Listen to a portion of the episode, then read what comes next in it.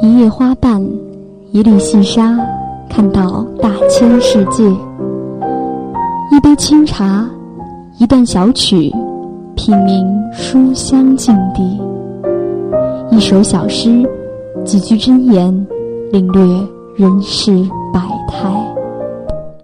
选择自己喜欢的，喜欢自己选择的。相关阅读，阅读相关，让声音更好听，让耳朵更乐意。选择读书吧，一起读书吧。Are you ready? Let's go.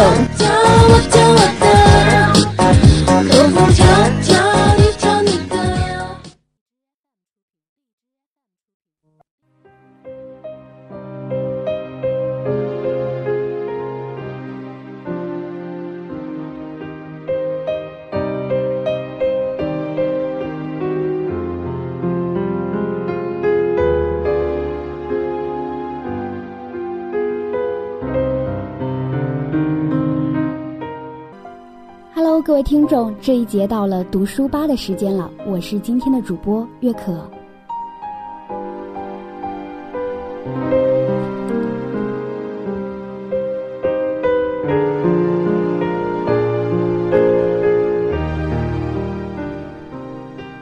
有一首诗说：“生命中总有些来势不可挡，比如要亮起来的黎明，比如要暗下去的黄昏，比如宿命的邂逅。”比如预知的离别，比如摧枯拉朽的爱情，比如生，比如死，在这一切势不可挡中，我们前行，我们经历，我们选择，我们后退，我们用自己的一切趋利避害，寻求最安稳的状态。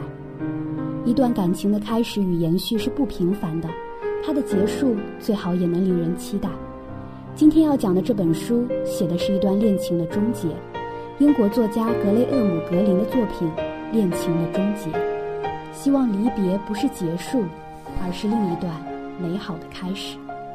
那今天的第二个板块“疏通有道”呢？照例为大家推荐三本新书，分别是《软刺》《失踪的孩子》《鱼翅与花椒》。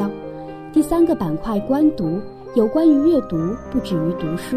本期资讯是：月以怀人，月以寄情。我们一起来说一说那些诗词中的中秋剪影。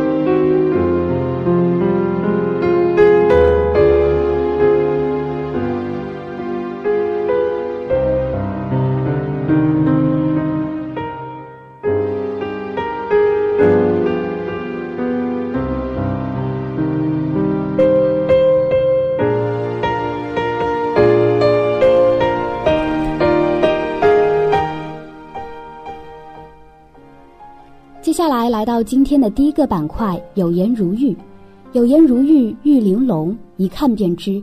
本期读书吧给你带来《狂热的爱与恨》，英国作家格雷厄姆·格林的作品《恋情的终结》，由江苏凤凰出版社出版。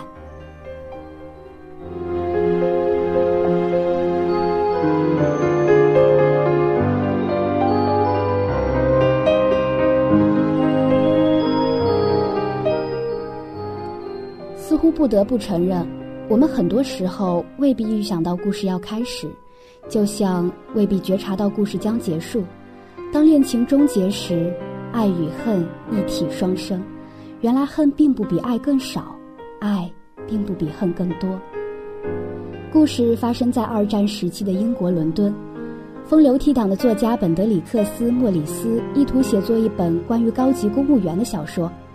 他在登门拜访公务员亨利时，对他的妻子萨拉产生了好感。为了获得更多的写作素材，莫里斯接近萨拉，主动聊起她的丈夫。亨利是个写作狂，忙于应酬，即使是闲暇的时间里，也极少体恤妻子的情况和情绪。莫里斯的接近和热情的关心让萨拉动了心，爱情发生的真奇妙。莫里斯和萨拉的开始，甚至听起来是奇怪又可笑的洋葱。萨拉跟莫里斯一起吃丈夫最讨厌的洋葱，莫里斯成了萨拉的情人。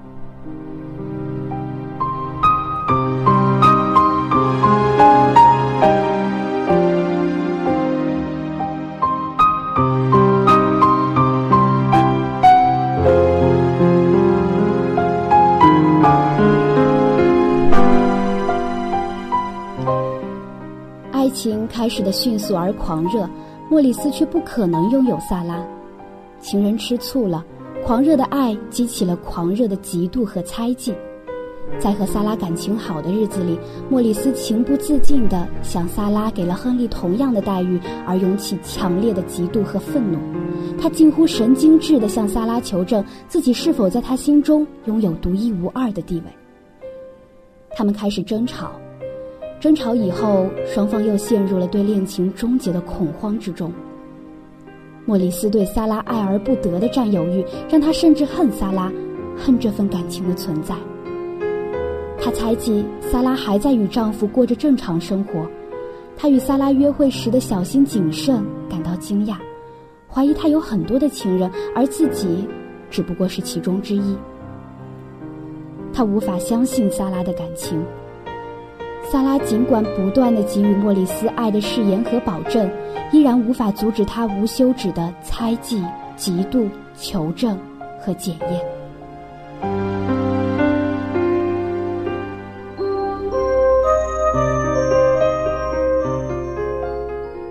在莫里斯眼里，亨利是个可怜人，亨利从来没有对他表现出任何不悦的端倪。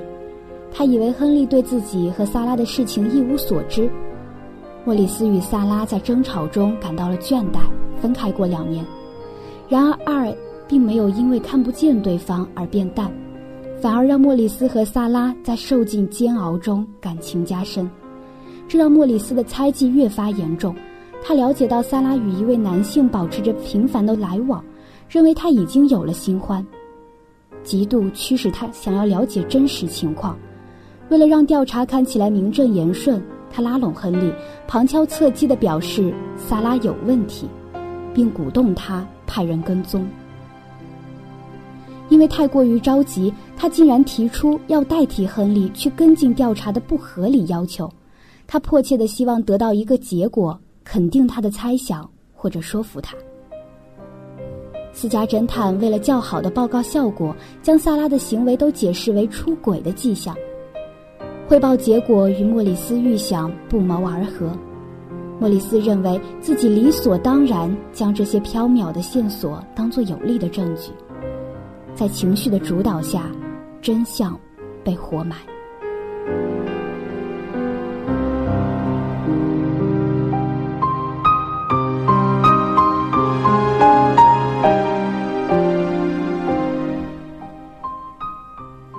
想这一切会继续下去，如果不是因为侦探偶然拿到了萨拉的日记。莫里斯翻开萨拉的日记，萨拉在日记里记录了自己最细小的行踪和心绪，那些关于莫里斯的都是满满满满的爱。他挣扎于道德与爱情之间，婚姻给他带来了义务和束缚，他想要坚持信仰，却无法忽视内心的声音。那个被认为是经验丰富，所以小心谨慎、考虑周全的情人，在日记里也是会用“他转身我就向前，他不转身我就往家走”来下决定的女人。日记的主人心思细腻敏感，矛盾迷茫且惶恐，很多情绪莫里斯和萨拉是一致的。在莫里斯想念萨拉的时候，萨拉也是。在莫里斯恐惧恋情终结的时候，萨拉也是。从日记得知一切的莫里斯立刻的联系萨拉，然而为时已晚。几天后，萨拉重感冒不治而死。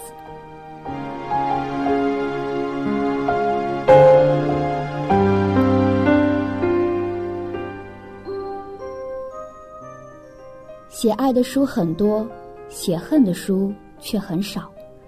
格林说这本书是写恨的，他说的呢其实是爱恨一体双生。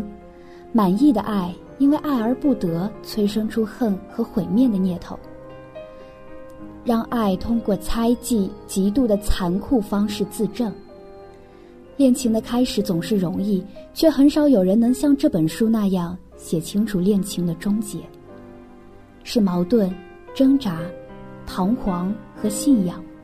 是狂热的爱恨、嫉妒、猜忌、懦弱和固执共同铸就的结局。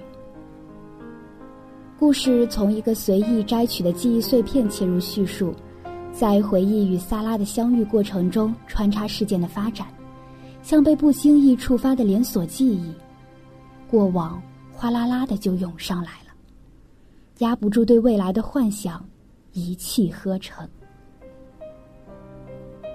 格林的笔触很细腻，书中大篇幅的心理独白营造出莫里斯和萨拉对话的错觉。侦探，解密的大框架中分别嵌入了男女主视角，让世界真相得以在莫里斯调查和萨拉日记的对比中自然浮出水面。故事的结局是悲哀的，萨拉被重感冒拖累致死。或许他是故意的，索性让日记暴露出来。还不至于太缺憾。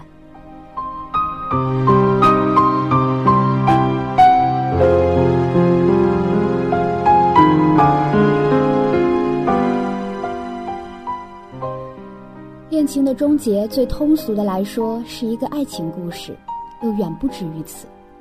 莫里斯从嫉妒、猜忌中感受到爱情，而萨拉的爱是令所爱之人快乐。书中有一段对话，很好的诠释了这段关系。如果我同别的女人睡觉，你会为我铺床吗？也许会的。在萨拉看来，只要莫里斯快乐，他做什么都愿意。而莫里斯把这理解为萨拉不爱他，才会不介意。这本书里出现了很多哲学命题，关于当下。有些人的当下不在现在，在过去。或是预想的未来。关于时间，对于没有时间观念的人来说，永恒可以对任何一个人说，并且没有违背誓言。莫里斯和萨拉的感情并不符合世俗道德，但在任何爱情面前讨论对错和标准是苍白无力的。或许格格林不过是要讲述一个爱情故事，那些在爱情里。无处遁形的狂热的感情吧。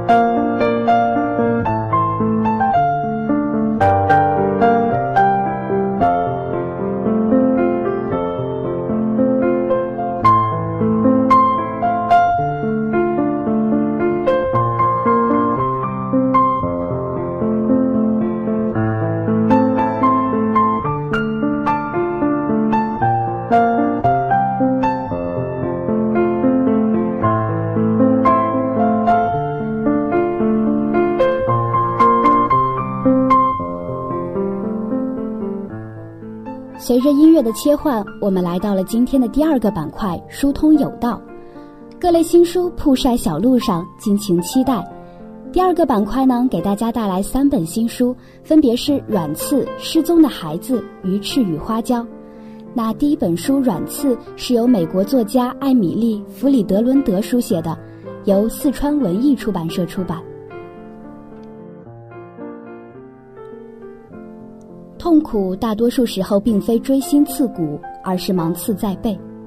十四岁少女琳达的父母曾经是哈皮士，贫穷离群的所居生活方式，还有孤僻的性格，让琳达与周遭格格不入，甚至被同学叫做怪胎。转机似乎接踵而来，在学校，敏感的琳达觉察到新来的历史老师内心忐忑不安，有意无意间帮助了她。而老师也鼓励琳达参加历史之旅的竞赛，并以狼的历史为题做一次演讲。他们之间的关系开始变得亲近，但琳达也发现历史老师似乎更喜欢一个叫丽丽的女生。另一方面，琳达家附近的小屋搬来了一对母子，热情好客的妈妈和四岁的小男孩保罗。琳达在照顾保罗的过程中，也与他们建立起了温馨的挚友关系。正当琳达努力融入人群之时，却发现成人世界远非看上去那么简单。历史老师与莉莉传出罗生门式的丑闻，心灵居家骇人听闻的隐秘也被一点点的揭开。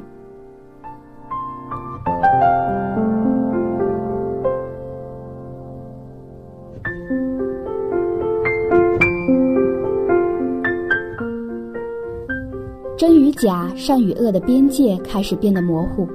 目睹一切之后，十四岁少女就在这样一种茫然和恍惚中走向了新的成长。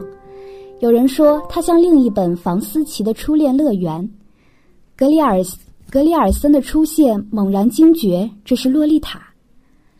看琳达脑海中关于爱情的想法时，又仿佛与博德小姐不谋而合。在一部作品的身上能看到如此多的剪影。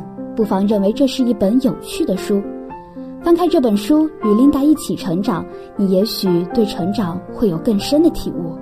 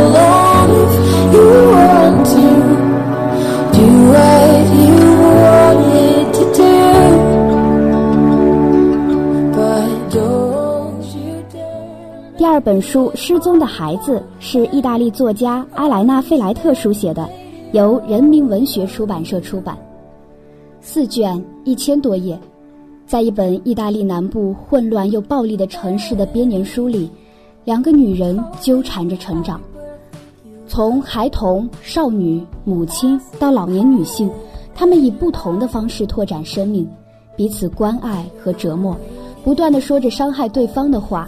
但从未真正分开。失踪的孩子是那不勒斯四部曲的第四部，小说聚焦了莉拉和埃莱娜的壮年和晚年，为他们持续了五十多年的友谊画上了一个令人心碎的句号。埃莱娜为了爱情和写作离开丈夫，带着两个女儿回到了那不勒斯，不可避免地与莉拉还有自己曾想要逃离城区再度变得紧密。艾莱娜和莉拉甚至在同一年怀孕生子，并经历了恐怖残暴的那不勒斯大地震，一切都分崩离析，一切又将被重建。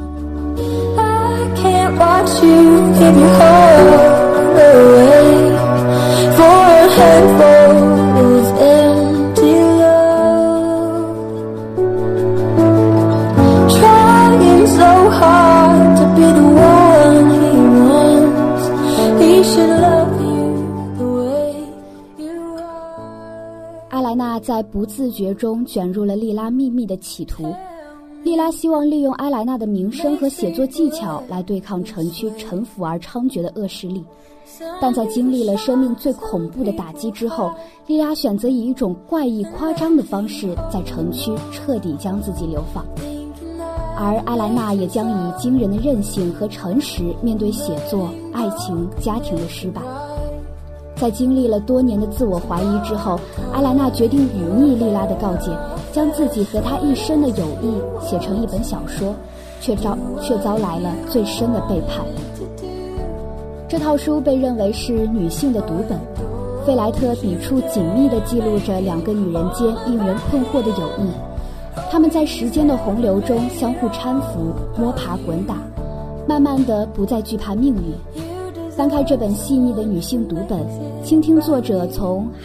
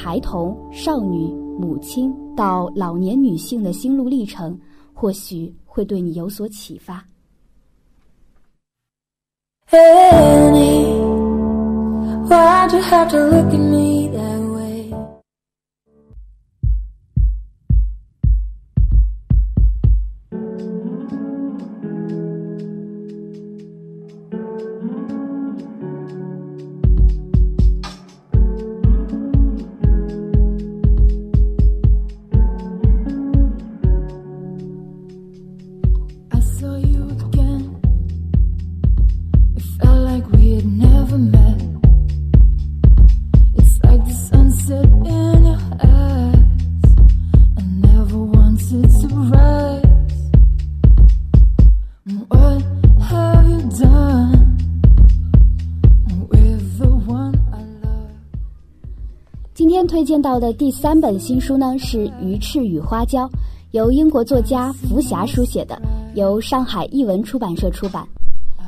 这是关于中国菜的故事，也是一个英国女孩的中国历险记。福霞从一九四四一九九四年前往中国常住，打从一开始，她就发誓，不论人家请她吃什么，不管那食物有多么古怪，她一律来者不拒。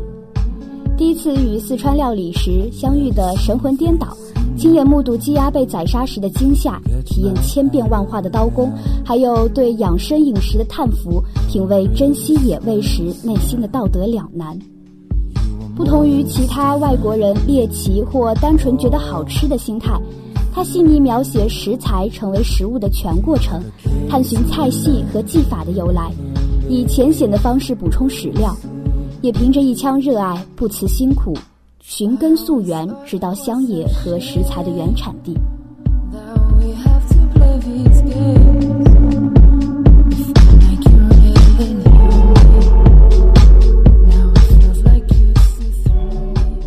透过福霞的眼睛，我们得以用全新的角度来了解、熟悉中国菜。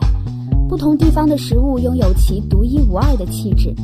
川菜的辣带着一丝丝甜，就像悠闲的四川人总是带着甜甜的体贴；湘菜直接又毫无妥协的，就跟那里培养出来的领袖人物一样；扬州菜则是太平盛世的食物，温暖而抚慰人心。从四川热闹的市场到甘肃北部荒僻的风景，从福建的深山到迷人的扬州古城，书中呈现了中式料理让人难忘的美妙滋味。也深刻描绘出中西饮食的文化差异，兼具人文观察与幽默趣味。翻开这本书，让我们跟随外国友人福霞的脚步，看看他为我们带来的中国实际吧。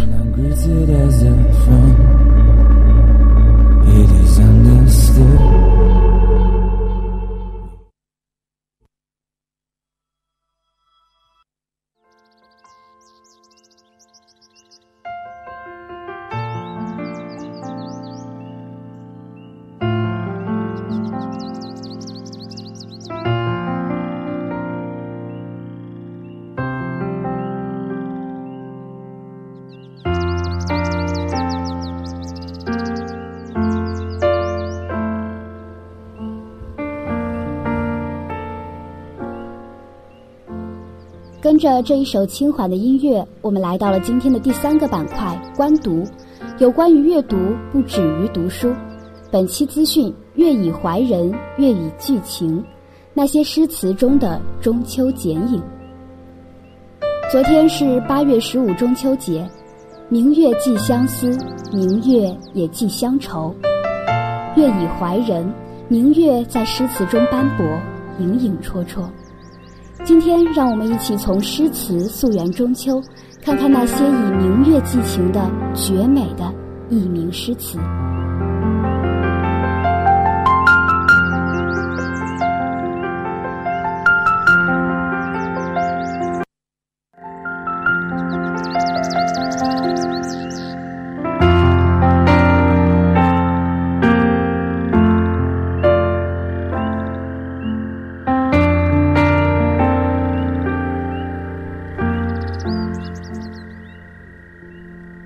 佳节有赏月吃月饼的传统，对中秋的记载很多，但我国最早出现中秋月饼的文字记载是出于苏东坡的诗句：“小饼如嚼月，中有苏何宜。”从宋代时起，月饼渐渐大行其事，并且让月饼多了团圆的含义，月圆人圆，圆圆的月饼正好取了团圆的圆的象征意思。万里此情同皎洁，一年今日最分明。清代有竹枝词写道：“红白翻毛制造精，中秋送礼遍都城。”民间北平的俗曲写道：“荷花未全谢，又到中秋节，家家户户把月饼切，香辣纸马兔儿爷，猜拳行令同赏月。”可以想见，随着岁月的更迭变迁，月饼已经普及，赏月吃月饼成为了中秋佳节的标配。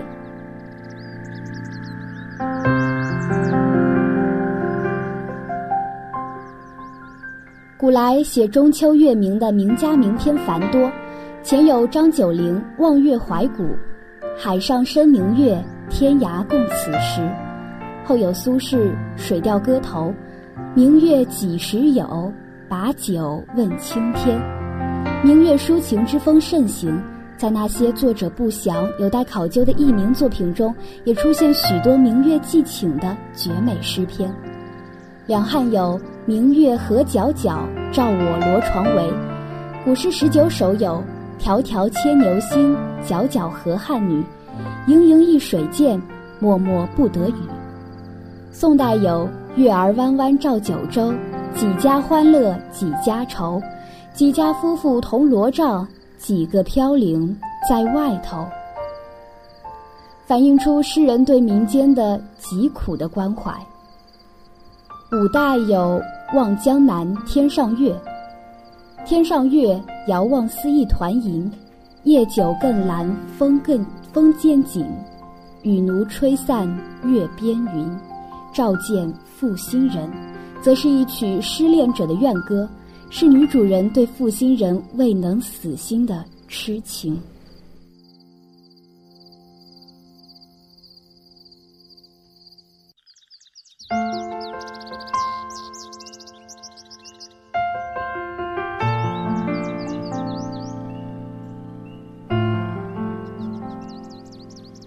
月以怀人，月以女人。天高月小，路远人遥。月是圆月，也是孤月，所以中秋月圆，既相思，既乡愁，既期许，也既怨歌。